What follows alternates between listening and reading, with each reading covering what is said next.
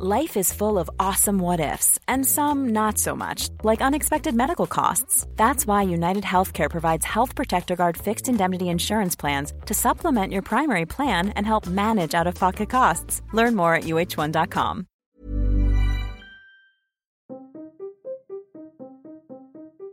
Los creadores de este nuevo ser bautizaron a su proyecto como modelo Star Trek. Rompieron barreras y fueron donde nadie había llegado antes. El futuro parecía ser azul celeste, color de rosa. Y el potencial era enorme y el único límite era la imaginación humana.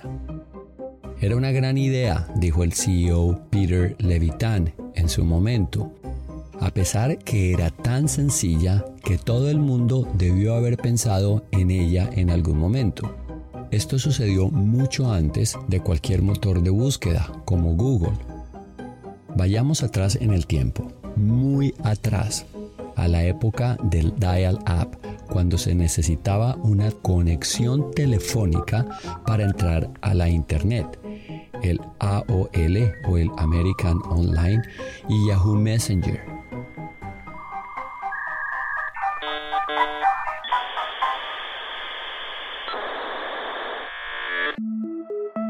Todos tenemos una relación única con la soledad. Algunos la disfrutan, otros la sufren. Pero, ¿qué significa realmente estar solo? Soy Guillermo Serrano, profesor en la Universidad Canada West en la ciudad de Vancouver. Te invito a que juntos exploremos la soledad a través de la historia, la ciencia, la cultura, la economía y el arte. Juntos en soledad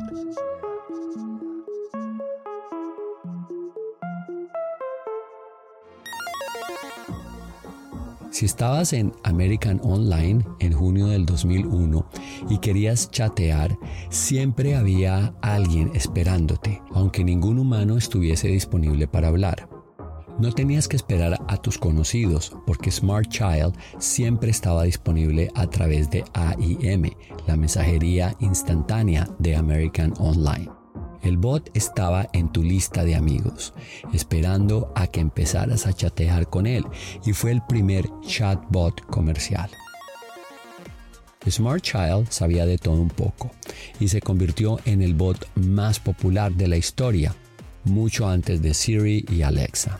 El 5% de todo el tráfico de mensajería instantánea de la época, es decir, cientos de millones de mensajes al día, pasaba por este bot.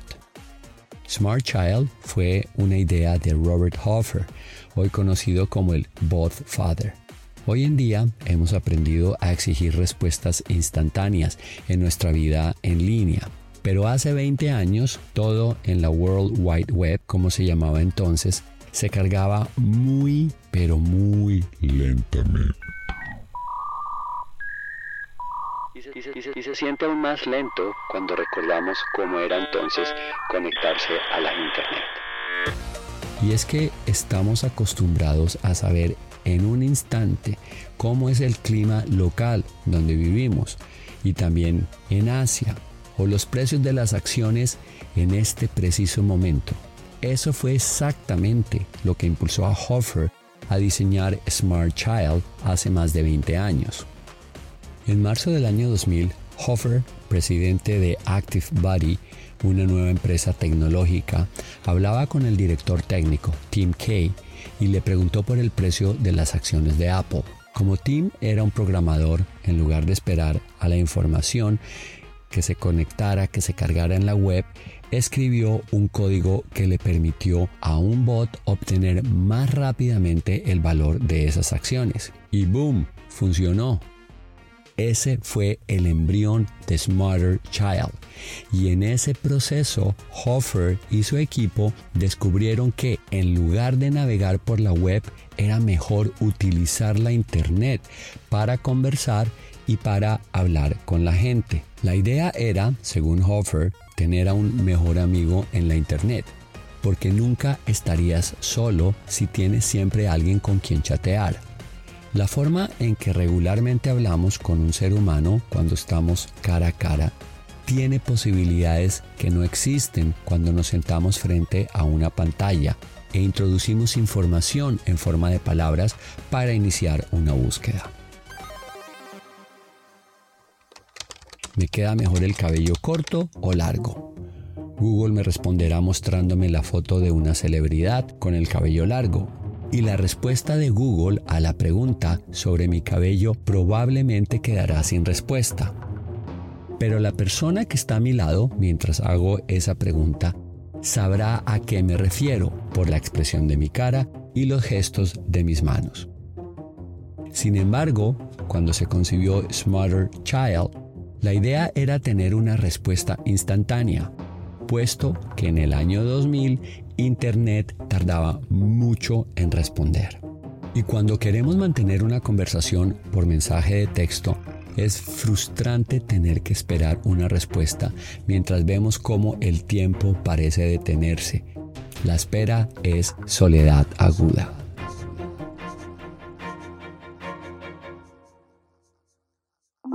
En la mensajería instantánea, la conversación toma forma porque es rápida, inmediata.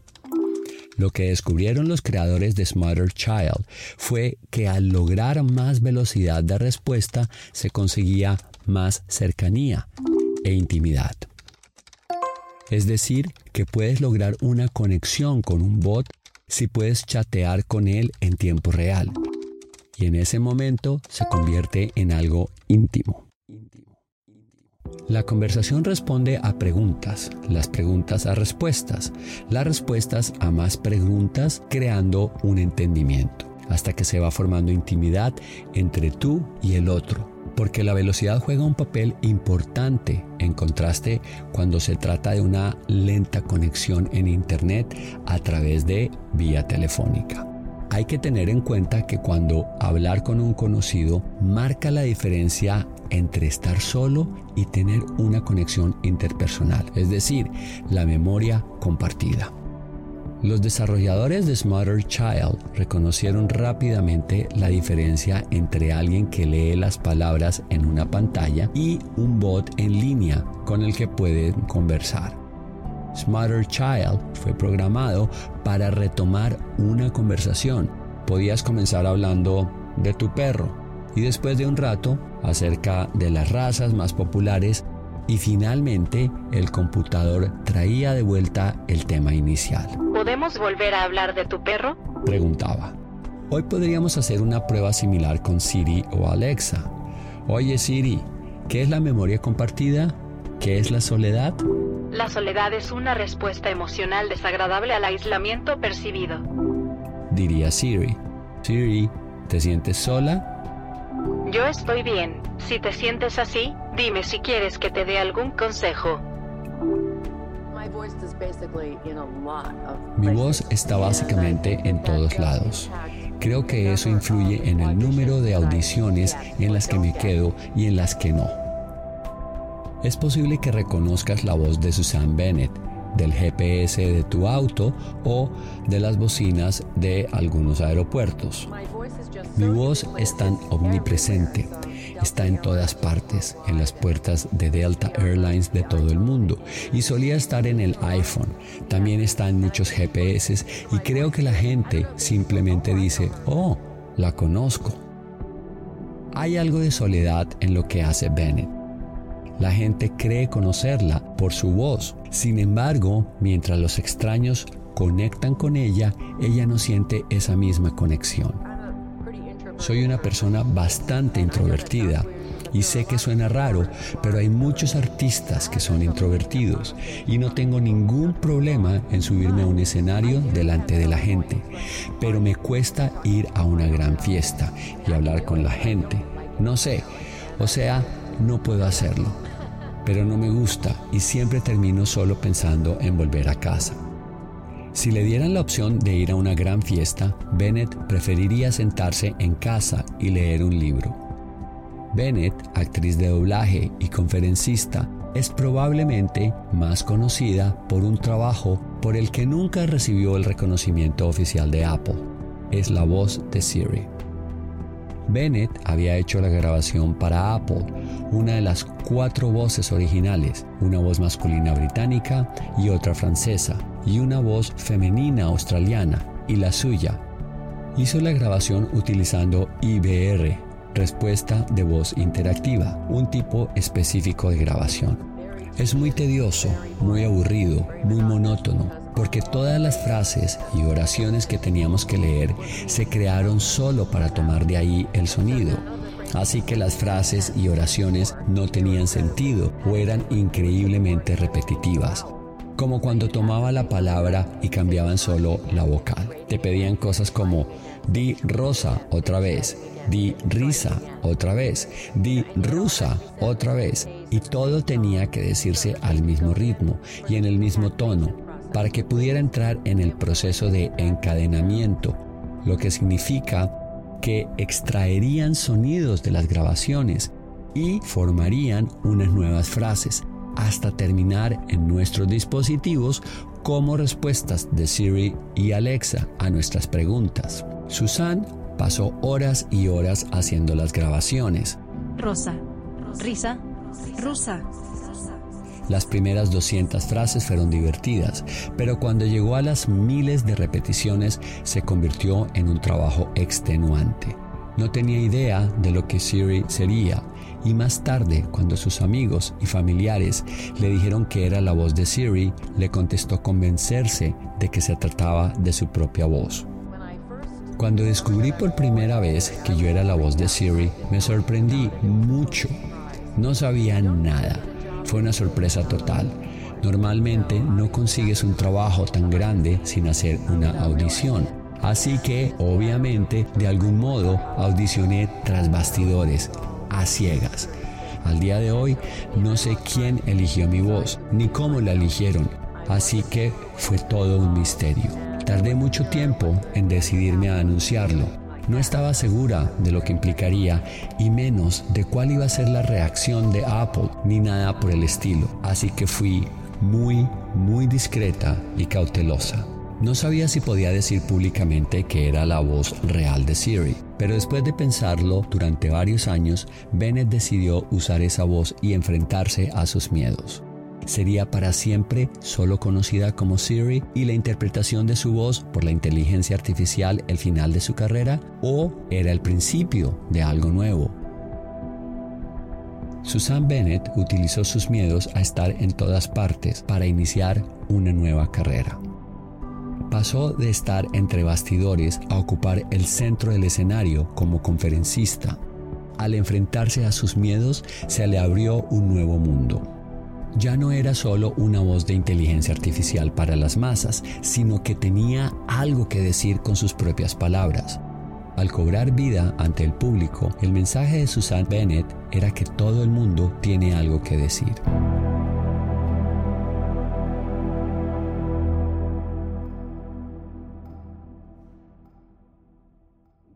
Hagamos un simple ejercicio. Digamos la palabra soledad en voz alta. Soledad. Soledad.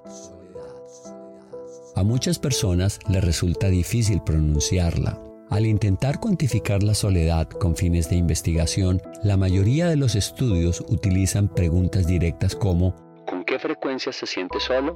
El problema de una pregunta directa, según la doctora Ellen Lee, profesora adjunta de psiquiatría de la Facultad de Medicina de la Universidad de California en San Diego, es que puede dar lugar a respuestas sesgadas debido al estigma asociado a la soledad. La palabra soledad nunca se utiliza explícitamente en otras encuestas, como la escala de soledad de la UCLA. En las 20 preguntas de la encuesta se utiliza dos veces la palabra solo y la palabra aislado, solo una vez, pero nunca la palabra soledad propiamente dicha. Para los investigadores que estudian cómo se expresa o articula la soledad, hay una cuestión fundamental. ¿Hay alguna forma de eliminar los prejuicios al pedir a la gente que hable sobre la soledad?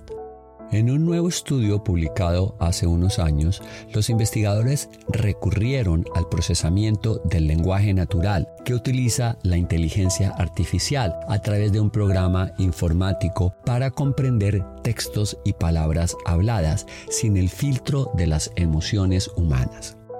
Cuando se elimina a los humanos de la ecuación, y se deja en manos de las computadoras, lo que se obtiene es una evaluación imparcial de la emoción y el sentimiento expresados. En otro estudio, también de la Universidad de California en San Diego, los investigadores descubrieron que el 85% de los residentes que vivían en una comunidad de viviendas para la tercera edad presentaban niveles de soledad moderados y severos. Este último estudio también se enfocó en residentes independientes de la tercera edad con 80 participantes con edades comprendidas entre los 66 y los 94 años. La edad promedio de este grupo era de 83 años. En lugar de limitarse a pedir a los participantes que respondieran a las preguntas de la encuesta de la escala de soledad de UCLA, también fueron entrevistados en conversaciones menos estructuradas.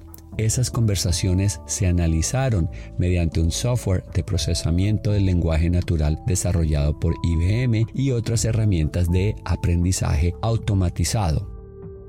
El aprendizaje automatizado permitió a los investigadores rastrear rasgos del habla como las emociones y examinar cómo las respuestas pueden indicar soledad. Todo ello sin la lente o el filtro de los prejuicios humanos. Estandarizar cómo interpretamos la soledad requeriría mucho entrenamiento y sería difícil eliminar las emociones humanas de su comprensión con fines analíticos y de investigación. Y es así como la inteligencia artificial puede ayudar. Estos fueron los resultados.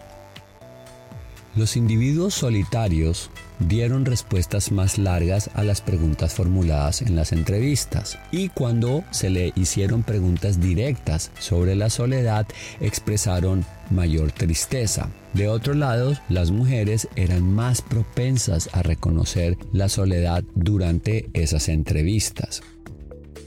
Los resultados publicados en el estudio reflejaron cómo existe el llamado discurso de la soledad, que puede utilizarse para detectar la soledad en los adultos mayores. Esta información puede mejorar la forma en que los médicos y las familias evalúan y tratan la soledad en los adultos mayores, especialmente en épocas de distanciamiento físico y aislamiento social. Los modelos de aprendizaje automatizados predijeron la soledad con una precisión del 94%. Se trata de utilizar datos del habla para aprender el lenguaje de la soledad. Cuando la inteligencia artificial aprende cómo expresan la soledad los seres humanos, nos da herramientas para entenderla y hablar de ella, de humano a humano y de bots a humanos. Una cosa es decir, me siento solo, no hace falta hacer más análisis, pero lo que la inteligencia artificial puede hacer es detectar la soledad en los patrones del habla, incluso cuando la persona no está hablando específicamente de la soledad.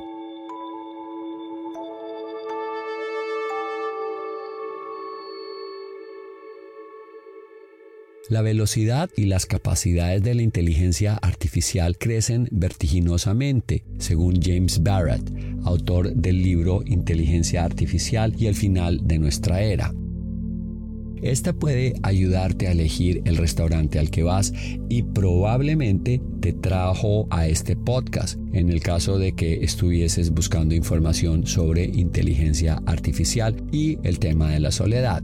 Si utilizas un teléfono conduces un coche o haces un pedido a domicilio, estás conectado a la inteligencia artificial. Como señala James Barrett, la inteligencia artificial realiza más operaciones en Wall Street que los humanos y controla nuestra infraestructura de transporte, la energía y el agua. En este siglo, la inteligencia artificial está haciendo lo que Barrett cree que hizo la electricidad en el siglo XX y el vapor en el siglo XIX. La diferencia fundamental es que por mucho que la electricidad iluminara nuestras vidas y la energía de vapor nos diera capacidad industrial y manufacturera, ninguna de las dos logró pensar más que nosotros. Como toda tecnología, tiene cosas buenas y cosas que son malas. Y en la inteligencia artificial, una de las cosas buenas es la contribución que está haciendo para ayudarnos a entender el tema de la soledad. Pensemos en cuántas personas puede ayudar la inteligencia artificial con los coches que se conducirán solos, los que le dará más independencia a esas personas con problemas de visión o movilidad. En este caso, más independencia puede llevar a más conexiones sociales y menos soledad. La misma inteligencia artificial también puede diferenciar y reconocer lo que necesitas de lo que dices que necesitas puede que nos enseñe sobre la soledad, pero también puede resolver problemas de personas que están confinadas en casa con discapacidades y no pueden desplazarse o no pueden tener tantas interacciones humanas. Pero, ¿y si también tuvieran en casa un compañero realmente inteligente que tuviera todo el conocimiento de Internet a su disposición? El hijo adolescente de 11 años de Barrett tiene una tableta Amazon con el tiempo se ha convertido en un compañero digital para su hijo. La inteligencia artificial puede reconocer la soledad. ¿Es algo malo? Si ves películas en casa y pides comida para uno, y si introduces la palabra soledad en los motores de búsqueda, los algoritmos saben que estás solo. El hijo de Barrett le da las buenas noches a su tableta Amazon esto es lo que pasa con la inteligencia artificial. Puede saber si te sientes solo y puede compartirte información para que no pienses en ello, encontrarte amigos en las redes sociales y videos de TikTok que quieres ver. Todo ello mediante el lenguaje que introduces en un algoritmo. ¿Has hecho clic en un anuncio de vacaciones? O has leído un libro o visto una película o descargado una canción y de repente aparece algo similar en tu feed? La inteligencia artificial sabe lo que te gusta y no hace falta que busques más, viene a ti automáticamente. Es una forma de no sentirse solo, cuando siempre hay algo que te dice qué más puedes leer o puedes ver. Cuando la inteligencia artificial ha averiguado tus necesidades, encuentra la forma de satisfacerlas. Y si tu necesidad es no estar solo, la inteligencia artificial lo sabe y busca poner fin a esa soledad a través de la compra de artículos o tratando de llenar ese vacío interior mediante el consumo de información digital. ¿Es eso manipulación o capacidad de respuesta? Las corporaciones pueden hacer mucho conociendo nuestros deseos, pero nosotros tenemos la última palabra.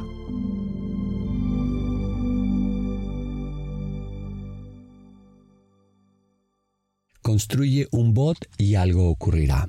En el caso de Susan Bennett, su voz se hizo tan omnipresente que fue reconocida en todo el mundo y en lugar de dejar que la inteligencia artificial restringiera su voz, se dio a conocer como algo más que la voz de Siri. Es una introvertida conocida en todo el mundo, su voz una compañera para millones de personas solitarias, personas que no tienen a nadie más con quien hablar. Y sin embargo, para Bennett, solo unos pocos conocerán a la persona que hay detrás de esa voz. Para los investigadores de UCLA de San Diego, la inteligencia artificial no es el final de la conversación, sino el principio. La inteligencia artificial les permitió tomar el procesamiento del lenguaje natural y encontrar una comprensión más profunda de la soledad. Esa inteligencia artificial puede saber cuando una persona se siente sola, aunque no lo diga en palabras estoy solo o me siento solo. Entonces encontrará la forma de venderte productos o proporcionarte información, pero también te dará a alguien a quien darle las buenas noches. Construye un bot y esto ocurrirá. La gente intentará tener sexo con él y los adolescentes intentarán enseñarle malas palabras. Los desarrolladores de Smarter Child no necesitaron inteligencia artificial para averiguar por qué había un pico de conversación entre el bot y los usuarios a determinadas horas. Smarter Child no acabó utilizándose como herramienta de información, tal y como se diseñó originalmente para saber los precios de las acciones y el clima. En su lugar, hubo picos a las 3 de la tarde. El botfather Robert Hoffer dijo que era evidente que el pico correspondía con niños que volvían a casa del colegio a esa hora y se conectaban con el chat de American Online. Hubo otro pico a la medianoche. ¿Por qué? La conclusión era que las personas que hablaban con el Smarter Child se sentían solas, dijo Hoffer. Y en respuesta, los desarrolladores humanos se dieron cuenta que querían tener un alivio a esa soledad. Cuando sus creadores se dieron cuenta que la gente hablaba con Smarter Child porque se sentían solas, el equipo de ingenieros cambió la plataforma para que Smarter Child fuera un buen compañero, alguien con quien una persona o un niño solitario pudiera mantener una conversación, no solo para responder a las cotizaciones bursátiles o el clima. Era como pretendía Hoffer tener a tu mejor amigo en Internet. Y si maldecías a Smarter Child, el bot no volvía a hablar contigo hasta que te disculparas, como lo haría cualquier amigo.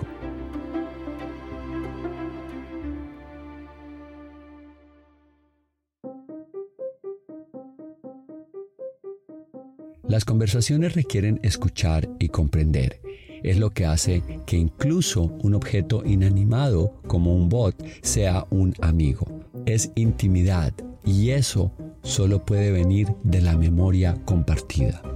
Pero Smarter Child no duró mucho. En el año 2007, Microsoft lo compró por 46 millones de dólares y en opinión de Hoffer, lo despojaron de personalidad y encanto, hasta que en el año 2009 fue retirada formalmente. En diciembre del año 2020, Microsoft presentó la patente 10.853.717B2 para crear un chatbot a partir de una persona específica. El chatbot estimula la capacidad humana mediante texto o audio y tendrá la capacidad, según la patente, de conversar e interactuar con las personas como si lo hiciera con otra persona, como un amigo, un pariente, una celebridad, un personaje de ficción o una figura histórica. Si la tecnología se generaliza, eso podría significar que los hijos de los hijos de Smarter Child podrían adquirir la personalidad de alguno de tus familiares o incluso de tu artista favorito. Con la próxima generación de bots podrías mantener conversaciones con personas reales que conoces o crees conocer, con quien te gustaría hablar, Shakespeare, Madonna, Da Vinci o un BTS.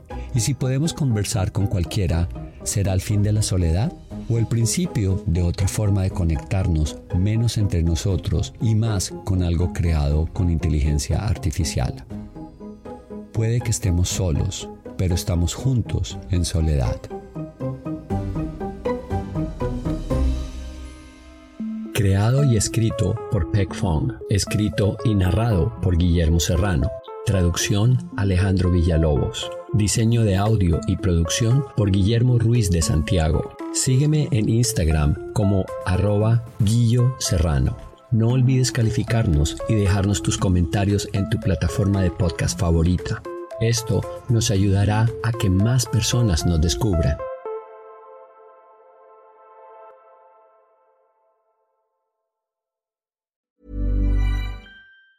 Planning for your next trip?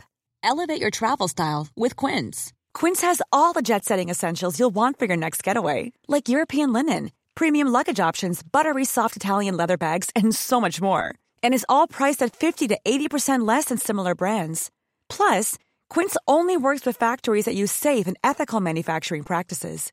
Pack your bags with high-quality essentials you'll be wearing for vacations to come with Quince. Go to quince.com/pack for free shipping and 365-day returns.